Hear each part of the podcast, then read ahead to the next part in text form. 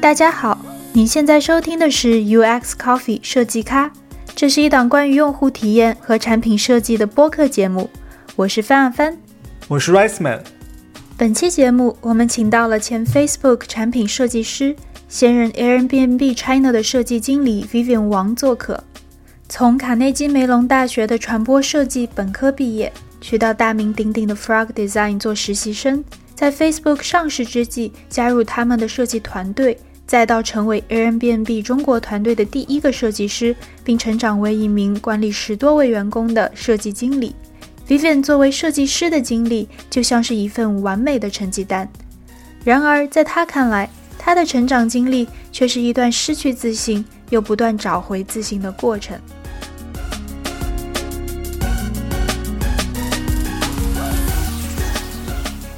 其实我觉得我的成长经历可能还比较特殊，就每当别人问到我说你是从哪儿来的，我都觉得要思考一下这个要回答到哪个颗粒度。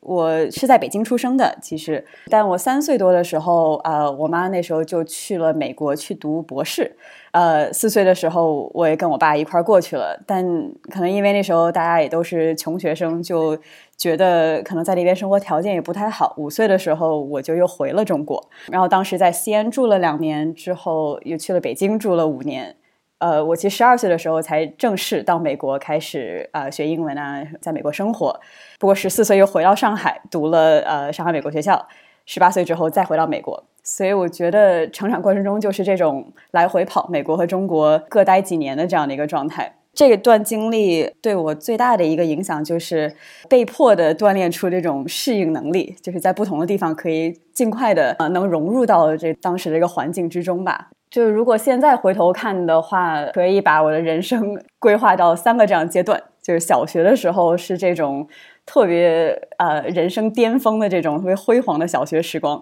初中呢就是这种就是青少年吧，这个时候就是一个非常低谷，然后比较没自信的这样的一个状态。然后现在第三个阶段就是还是在慢慢找回自己的自信，慢慢就是更了解自己的这样的一个状态。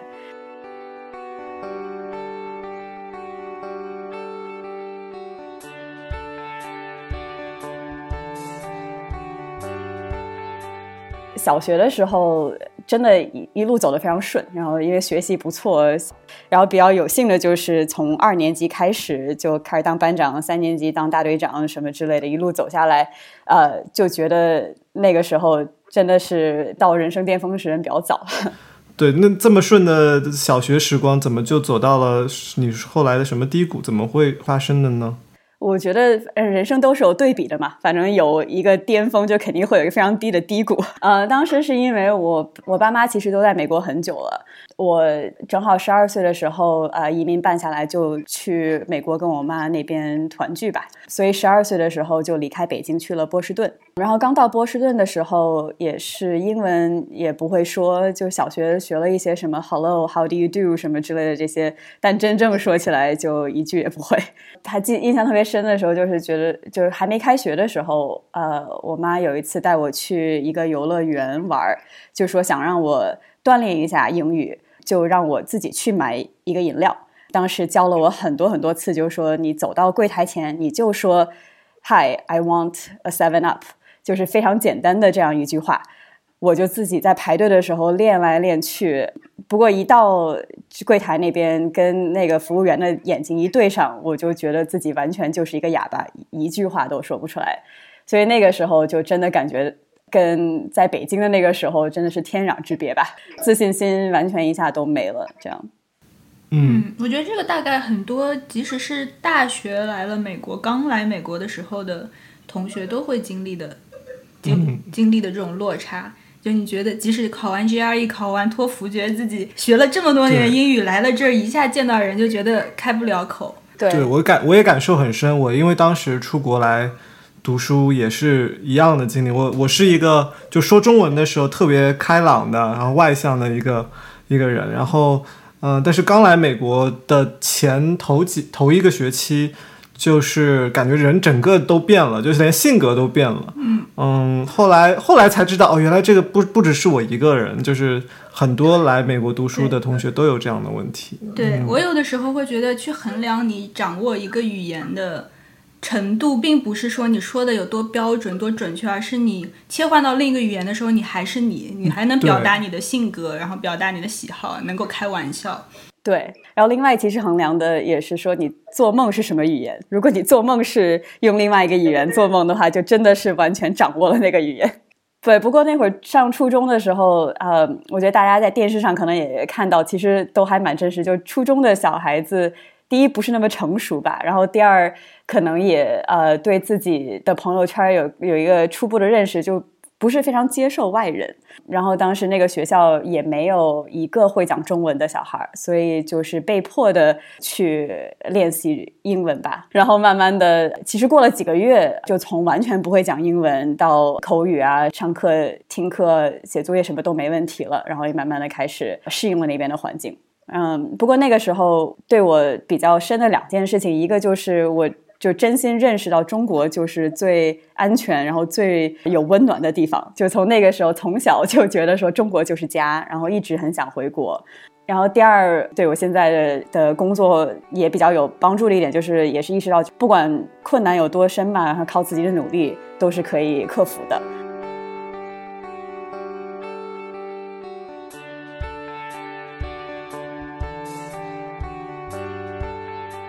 你从什么时候开始想要觉得哎，我将来想做设计的？这个萌芽是从什么时候开始的？嗯，对，其实我一直也都呃，我觉得找到设计这条路其实还是比较迷茫的吧。我觉得也是纯粹靠好运，然后最后走到了这条路上。我从小就喜欢画画，但因为哈父母都属于理科生吧，所以一直也都觉得画画只是一个爱好，而不是可以作为事业的这样的一个发展。所以上小学、初中的时候，一旦学业忙起来，他们都会就是停止上画画的一些课外课。也是一直到高中，我才可能更系统的去学习了一下呃画画的各种技能。当时在上的高中是美国学校，所以其实有很多选修课，我就选择了画画，因为从小也都是一个爱好嘛。从那个时候开始，也是在去上了很多 art school 的，在美国的艺术学校的这个暑假班。然后报大学的时候，其实艺术是我当时的一个想法。不过当时第一，因为父母不是非常赞同说要去学美术这么就是有理想的这样的一个专业吧。另外也是自己。其实希望可以接触到更多的一个领域，呃，因为上艺术学校可能周围的人都是非常热爱艺术的，而上一一个更广的一个 university 这样大学的这个环境，可能接触到不同领域的人，所以就报了很多很多不同的学校。当时记得报了十所不同的大学，每一所几乎都是不一样的一个专业，因为自己不太知道自己到底想做什么。报到 CMU 之后，就是上了之后才开始慢慢接触到设计是什么样的一个东西。所以在十多个专业里，你怎么就选择了 CMU 的设计专业呢？现在回想，觉得是纯属巧合。嗯，当时报 CMU 啊，主要是因为刚刚讲父母都是理科生嘛，所以工程师出身，在他们的印象之中，CMU 就是一个计算机行业非常牛的一个学校。就 他们以为你去学计算机的，对他们其实更想让我去学计算机吧，但自己还是对美术或者对艺术这方面有非常强的热情。就在逛 CME 网站的时候，无意中看到了有设计 School of Design，就是设计学院这样的一个部门。在他网站上逛的时候，就看到说这是一个可以结合美术、可以结合科技、可以结合人文的这样的一个专业，就觉得说哇，这么完美的一个继续我的艺术生涯也可以赚钱的一个 一个一个专业，所以就后来就报了，然后很很荣幸，就不知道怎么的就申进了，然后就开始学习。所以其实你当时也是申请大学的时候挺迷茫的，并没有说哎，我就是要选这个专业。对吧？对，跟很多现在的高中生也是一样的。现在我不知道这是我感受到的一种社会风气还是什么，就是大家都很鼓励说，你从小或者说你在任何时候都应该有一个明确的目标啊。你在高中的时候，你要想清楚你大学学什么专业；你在大学的时候，应该想清楚你未来想要去什么公司做什么样的工作。然后你到了公司以后，你要想清楚未来五年、十年你的职业生涯的发展。你怎么看待这样子的一种，就是好像还蛮普遍的呃论调，尤其是家长会一直跟自己的孩子这样子说，包括我们平时接触到的也是很多这样的宣传。我觉得这边可能没有一个说啊一个完全正确的答案吧。就是当一个人有自对这人生有非常明确的规划，其实我身边也有很多设计师都是从小就开始编程，从小就开始热爱设计，现在也做得非常非常好。嗯，当然如果你有这样的话，有这样的坚持，呃是没有错的。从我的个人的呃经历来看，就是当你没有这样的规划的时候，最主要的还是说怎么去抓住一些机会。怎么看到这些机会之后勇敢，然后或者也可以说是比较 naive，就是比较没有顾虑的去抓这些机会。我一直也蛮坚信，就是身边的机会都是给到这些愿意去发现的人，愿意去努力的人嘛。嗯，然后有有这些机会就不要 say no，就不要说自己不可以啊，然后就尝试一下。其实有的时候可能就碰到了自己非常喜欢的这样的一个专业，或者自己非常喜欢的一个事业。那你后来去到 CMU 读设计专业之后，有觉得自己在这个方面有一些什么特殊才能吗？就是说你好像就生来就是应该干这一行的，还是说你其实进去的时候啊也并不确定啊？就这个你在学校的那个感受是什么样的呢？我觉得一一进到 CME 之后，就真的觉得说哇，怎么就误打正着的选对了专业？一开始就觉得非常喜欢啊这样的一个气氛，这样的一个环境，说可以发挥一些各种艺术的才能啊，同时也可以去真正解决一些问题，所以选到了这样的一个特别喜欢的专业，就开始。比较用功的苦学，就还是利用了那会儿初中的时候的那个遇到一些新事情不知道怎么办的时候，就非常用功的苦学的这样的一个精神吧。慢慢的就可以更了解设计这个行业是怎样，然后慢慢的做起来。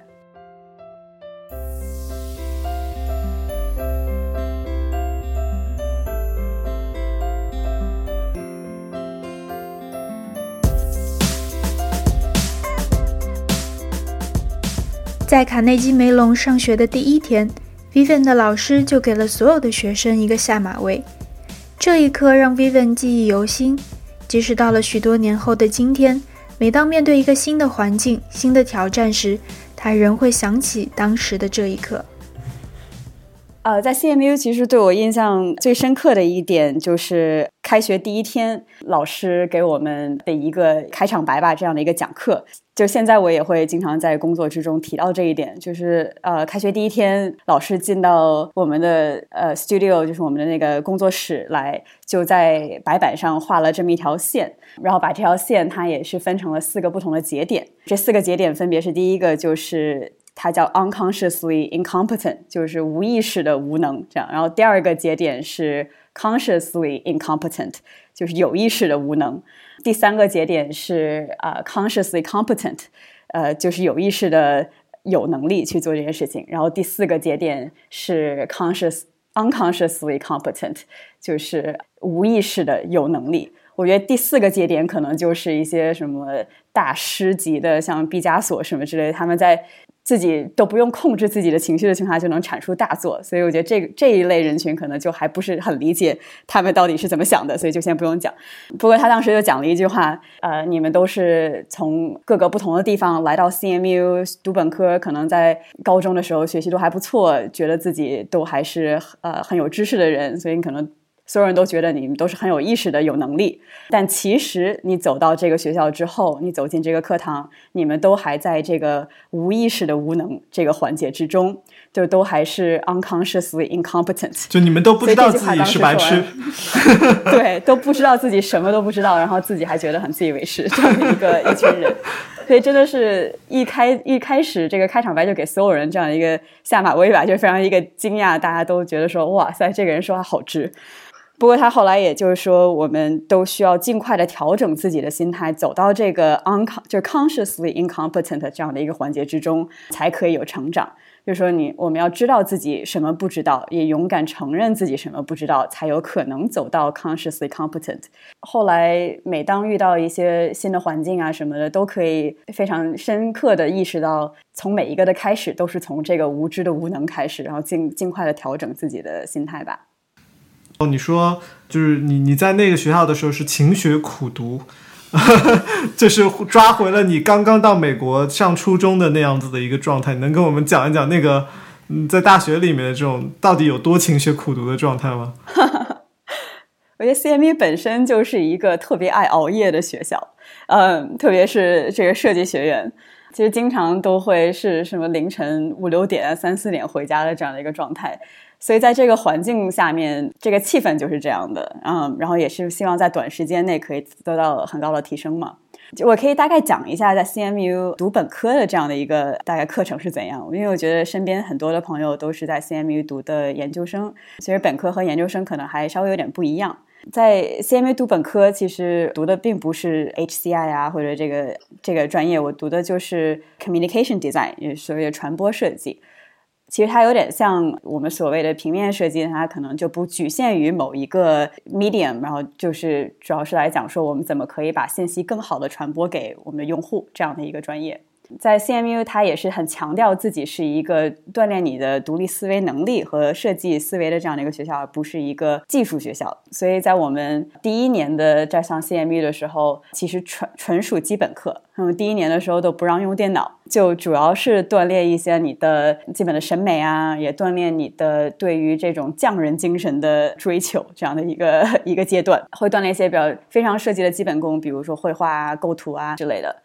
所以那个时候一年级的时候，可以举几个例子。当时我们做的项目，一个项目就是，其实我当时的第一个作业就是用手画出呃几百条两英尺的直线。所以其实这个时候，当时觉得说，哇，这个是一个非常手工的一个活儿。那其实当时锻炼你的就是怎么可以。第一，得到这个 muscle memory，就是肌肉的这个记忆，去画直线。然后第二，说怎么可以用眼睛就判断出来这是一个两英尺的线，这样的一个非常基基本的基本功。然后另外一个作业就是我们要用剪纸的方法去剪出不同的形状，然后拼凑出一个形容词的一个意境。就比如说，怎么可以用一大堆三角形。组成成一个平衡的这样的一个意境，让你看到就觉得这个图是平衡的意思。所以就大概是这样的一些项目，让你去锻炼这个眼睛和锻炼你的动手的能力。大二才开始去真正上一些专业课，然后那个时候的课程主要都是按项目来走的。所以按项目来走，就你要自己去规划，说这个项目大概的进度是怎样，我要怎么从一开始聚焦我的目标啊，什么都是一些非常呃锻炼自我自我思考的一些课程。然后那个时候。很多时候，很多课的项目都会在同一个时间要交作业，所以就那个时候就会 到整个工作室的同学都会一起在工作室待到凌晨很晚很晚，然后就会到一种这种意境，就是自己非常非常困，但还有很多事要做，然后大家就会神志都不是非常清楚的在一起这样的呃环境，所以很容易交到一交比较深的朋友吧。对，嗯，所以你是见过很多这个 CMU 凌晨四点钟的样子的人。对的，对，当时 都是凌晨两点，呃，在我们学校小卖部要关门的时候，都一起会去买一些各种的零食，然后晚上熬夜的时候一起吃。这样，天哪！对比起来，我的本科简直就像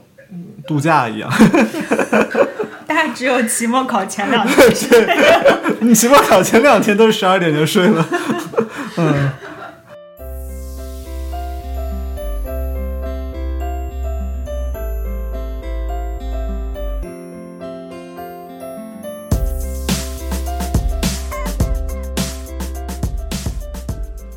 然后大学的时候，其实除了上课，自己在外面也做了很多 freelance 啊，或者 side projects，就是一些其他的小项目。因为主要还是因为做本科作业的时候，全班的同学都是被布置的同样的一道题，所以其实做出来的东西也都是大同小异的。然后每到这个招聘会啊，或者是要把自己的东西寄到公司的时候，从评审官的角度来看，就所有人都在做一样的事情，就很难选出一个特别能让你记住的人。所以我也是抱着这个心态吧，就希望自己的作品集可以跟其他人不太一样，也可以让大家看到，就说第一，我是对这有激情的。第二，我也是能自己去发现一些问题的人，所以我就也有机会。我一般晚上都会在做一些 side projects，或者有选修课的时候，我会尽量和老师去选。当时我们叫 independent study，就是跟老师一对一的有这样的一个额外的课程，去做一些就尝鲜一些呃新的项目。所以我的 portfolio 我的作品集里面就会跟其他同学不太一样，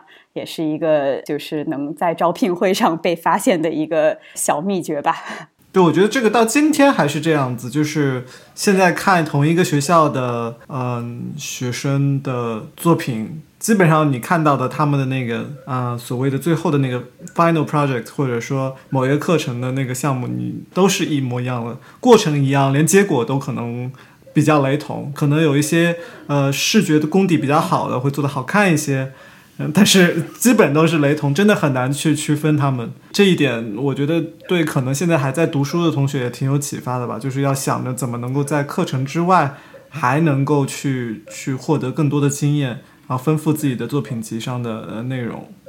对你是在大二的时候去 Frog 实习的。呃，这家公司就是一种大家都听过，然后很厉害，但又好像不知道他到底在做什么一家公司。对，就是有一种神秘感的感觉。可以可以介绍一下你在 Frog 实习的经历吗？嗯。对，其实说到 Frog，我觉得能找到 Frog 这个工作，并且被录取，其实也是 side projects 当时起到了很大的一个帮助。这个是一个比较无厘头的 side project 了，就是知道这个招聘会马上要开幕了，然后觉得那时候只是大二嘛，所以刚刚开始上一些专业课，其实 portfolio 里面的东西也就非常一般般吧。因为很想让就是招聘的人能看到我，能记住我，我就。想的一个法子，就是做了一个小册子。当时讲的是 eight reasons why you should hire me，就是八个理由为什么你需要招聘我。而那八个理由也是非常无厘头。就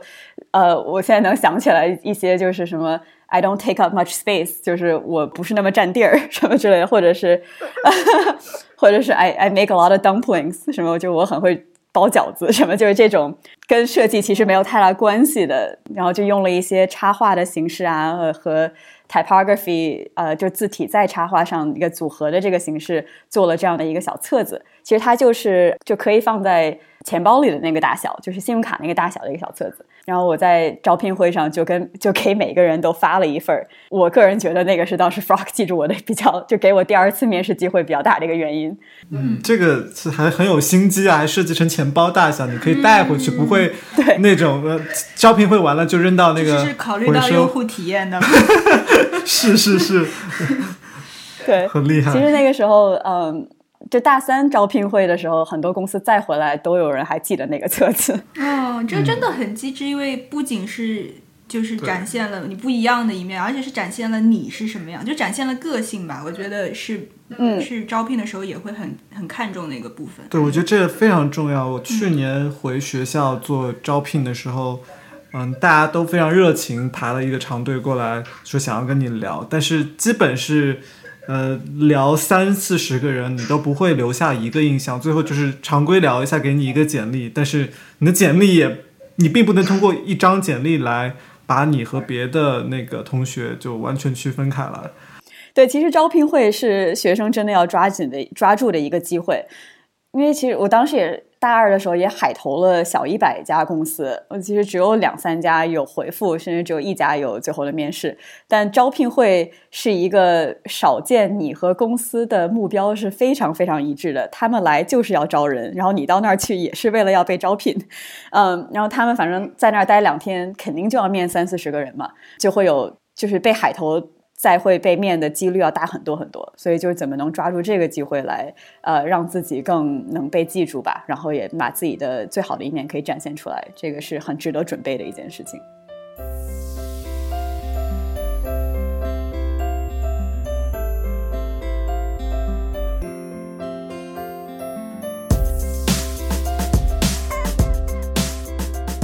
二零一一年吧，你是加入的 Facebook 对吧？你是怎么在那个时候？应该是很哎，Facebook 那个时候上市了吗？是不是一个最毕业生都会很想去的一个公司了嘛？已经对，嗯，对，是的。我我真的觉得我一生不知道怎么走到现在。我我我觉得可能主要还是一个就是敢尝试、敢做的这样的一个一个心态来引导我吧。当时除了就是在 Frog 做的这些项目之外，我自己啊，像我刚刚说，就会在利用业余时间去做很多的 side projects。那个时候，呃，其实我对计算机可能没有我周围的人那么那么敏感。我其实是上了大学之后才真正开始用计算机的一个人。然后我工工作之后，我才有第一个 iPhone 的这样的一个非常。科技小白那个时候，对。不过我周围的同学就是在 CMU 嘛，因为计算机真的还不错，就周围有很多人都非常热爱去创新一些新的 App 啊，解决一些问题。然后我就很喜欢凑热闹，跟他们一起去尝试。所以我的 portfolio 就是我的作品集里面，其实有很多呃 Web App 啊，或者是 Mobile App 这样的作品。我觉得当时也是因为 Facebook 看到了这些，就觉得说可以可以给个机会聊一聊。其实回头看，我当时做的第一版 Native App 就是一个 iPhone 的 App。是在我完全没有用过 iPhone 的情况下做的一个非常不建议这样的一个操作，因为做的真的是惨不忍睹。不过我觉得 Facebo 也是蛮敢尝试利用一些新人的一个公司吧。不过当时被招进去也是因为没有这方面非常直接的一些经验。我其实是按照一个 contractor 被招进去的，就是就是按照一个三个月的合同工这样招进去的。那个时候他们也是尝试一些怎么可以。发展可能对这方面有一些 potential，就是对这方面有一些潜力的人。呃，其实现在如果我看一些应届生有这些 side project 的时候，是能感觉到他是愿意去发展这一方面，对这方面是有些激情的，对这方面是愿意去学习的这样的一个心态吧。我觉得有这个心态其实是最重要的。你当时加入 Facebook 的时候是一个什么样的感觉？就是很害怕自己会哪天就会被炒鱿鱼了的一个心态。对，就是我不知道，呃，中国有没有这样的一个词，就是美国会叫一个 imposter syndrome 吧，就是感觉哪天就会被大家揭穿或者看穿自己其实什么都不是，然后怎么就会走到这一步的这样的一个状态。那会儿可能也不算 imposter syndrome，因为真的就是不太懂，所以 再次就拿出初中的时候那股干劲儿吧，嗯，也是很多熬夜啊。这好像不是一个非常良性的教育，就是 就经常反正就努力的想改变自己，想多从别人那边了解一下这个东西应该怎么做。因为那个时候三个月嘛，当时想的是三个月之后就会做一个决定，是要被转正呢，还是呃要找其他工作。不过。就是选择 Facebook 也是因为从大学的时候，我们都有一些设计的偶像嘛，然后就觉得 Facebook 那时候很多很多的人都是我整天在网上会看他们作品的人，就觉得说虽然只有三个月，但能跟他们并肩合作三个月也是一个非常荣幸的事情，所以就啊，还是虽然觉得会很痛苦，还是选择回去了。对，你是这个怎么就从一个三个月的合同工转成了正式员工呢？你在这个过程当中做了哪些事情？嗯。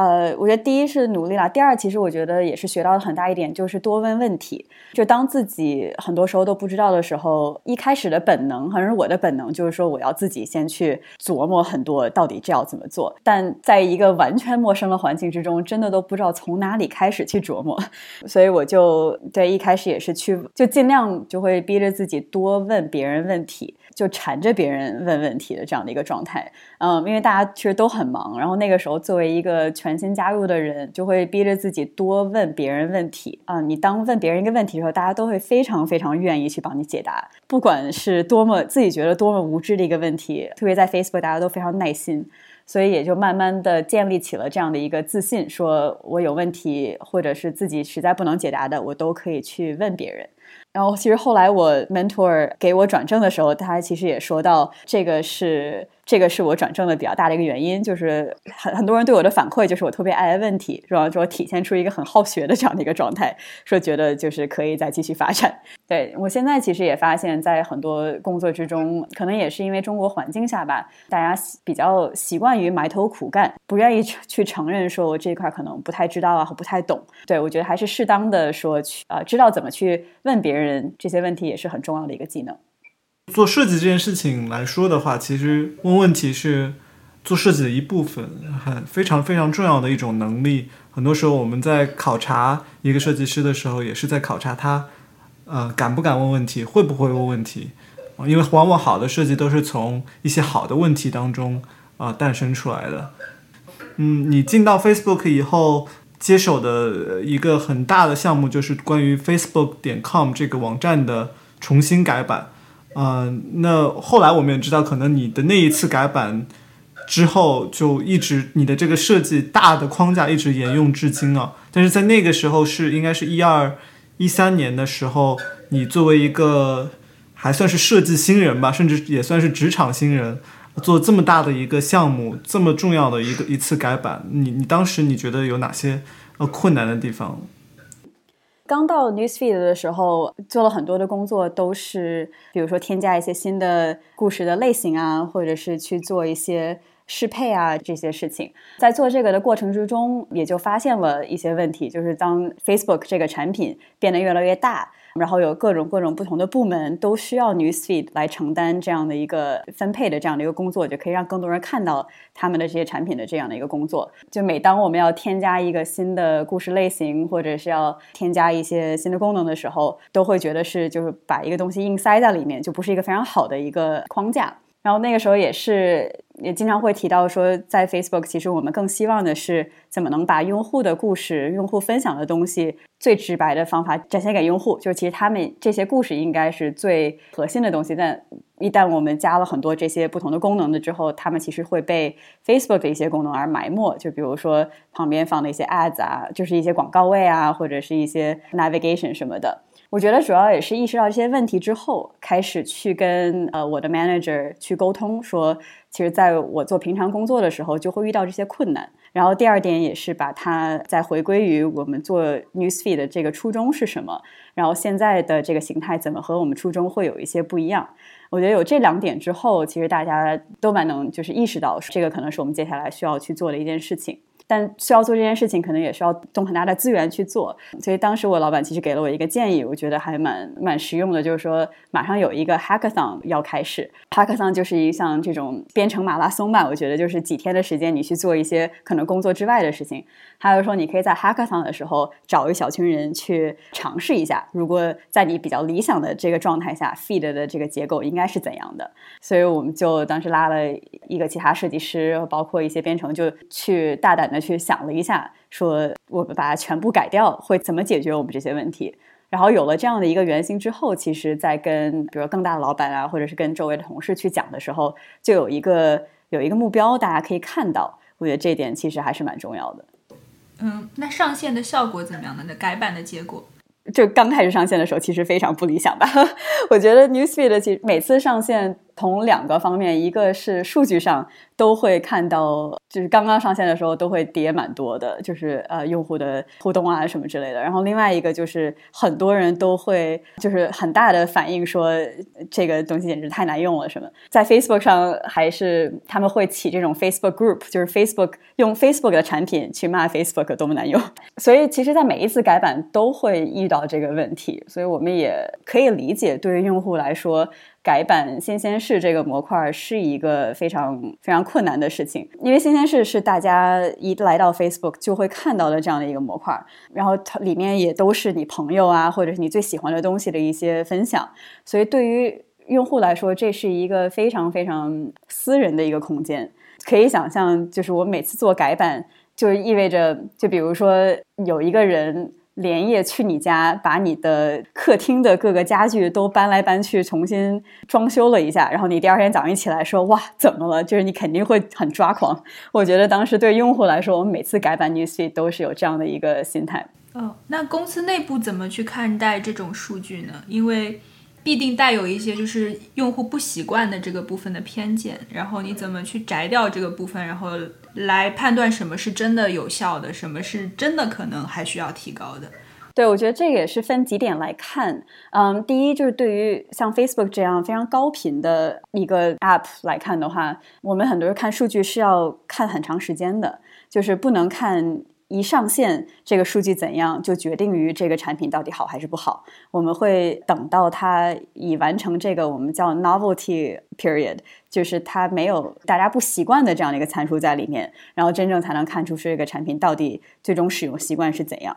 这个比较适合于就是 Facebook 像大家天天都会登录的这样的一个产品吧。然后第二就是一旦意识到说改变啊什么的会是给大家。带来这样不习惯或者这么强烈的一个反应，其实，在做这个改版的时候，也要去考虑到这个变化的用户体验是怎样，就是怎么可以让大家接受说你的这客厅的家具要要重新被装修一下，或者重新被摆设一下，这样。所以在做这次改版的时候，因为我们意识到，不管我们的产品做成怎样，大家都会有这样强烈反应，所以我们采取了一套就是 transition plan，就是分了几步去做。就比如说，我们首先先把故事的形式先在原有的框架下做了一次改版，因为这样就是可以让我们的故事形式可以是一个更好的框架去承担一些新的故事类型，也是解决了其中的一个问题。然后这个其实对大家来说，当你的就是导航啊什么都还在同样的位置的时候，可能接受会更更容易一些。然后我们再次去改版，说一些其他的组件怎么可以从操作上进行一些优化。然后我们最后再改版的才是这整个框架。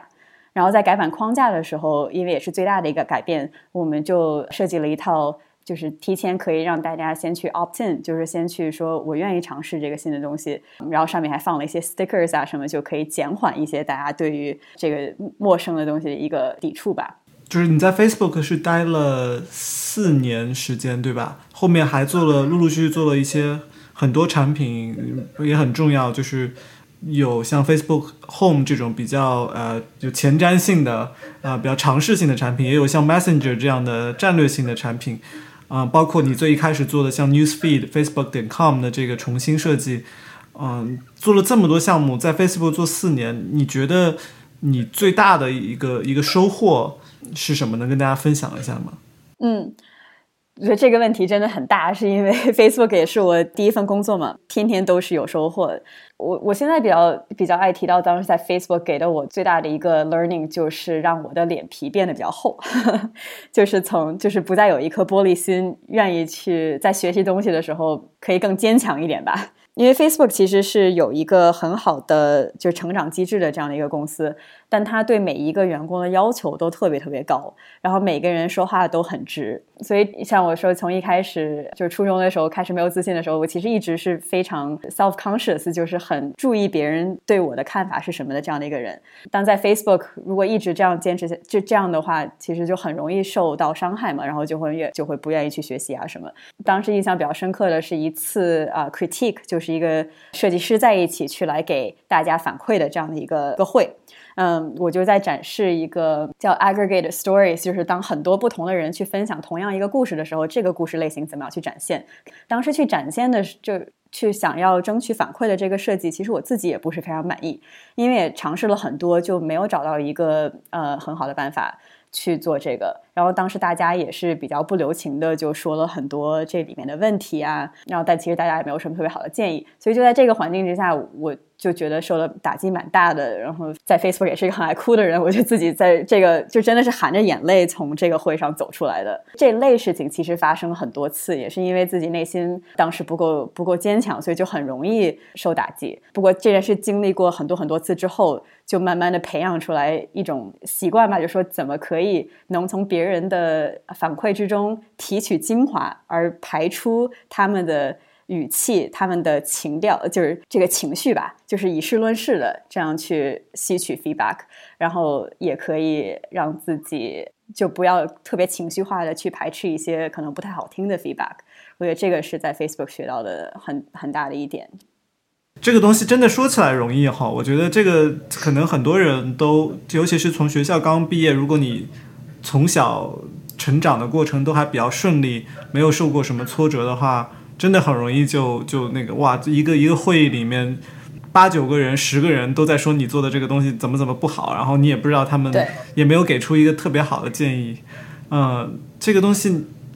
说起来容易，说要把他们的那个反馈。剥离化就是说以事就事论事，那怎么怎么真的能够就事论事？还是说就是说这件事情，如果你承受的多了，经历过的经历过那么几十次的这样子的反馈的会议，被批评多了，你你也就习惯了呢？我觉得就是给反馈，可能也是双方的一个事情吧。就是给反馈的人，他需要有这个意识；同时听反馈的人也要有这个意识。当然，就是你不能控制给反馈的人他是怎么想的，所以你只能控制自己，对吧？你只能从你自己这方面出发，说我怎么可以把他的反馈转化成这样可以被吸收的东西。所以我觉得说回这个，其实给反馈，我现在就是比较爱使用的一个方法。也是一个方法论吧，叫 SBI，我不知道你有没有听过，就是 Situation Behavior Impact，就是用简短的方法去跟打给反馈的时候，先说出现在这个 situation 是什么，然后你的 behavior 是什么，然后这个对这个团队或者对于我的这个 impact 是什么。所以这样就是非常以呃以事论事，然后完全没有任何情绪在里面的一个给反馈的方法。所以其实我有时候在听反馈的时候，虽然他们可能不用这个模式，我可能自己会先去把它套在这个模式里面的，或者是他没有讲到 impact 或者没有讲到 behavior，你可以去问说，那这个这个影响力到底是什么？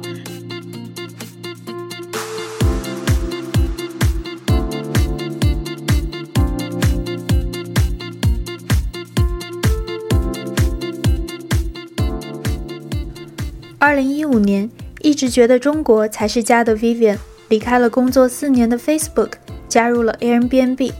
为 Airbnb 打造中国区的产品设计团队。下期节目中，Vivian 会和我们聊一聊跨国产品如何在异国落地，设计如何帮助构建信任，以及他从设计师成长为一名设计经理的经验和体会。感谢你收听这期节目。如果你喜欢我们的播客，请记得订阅。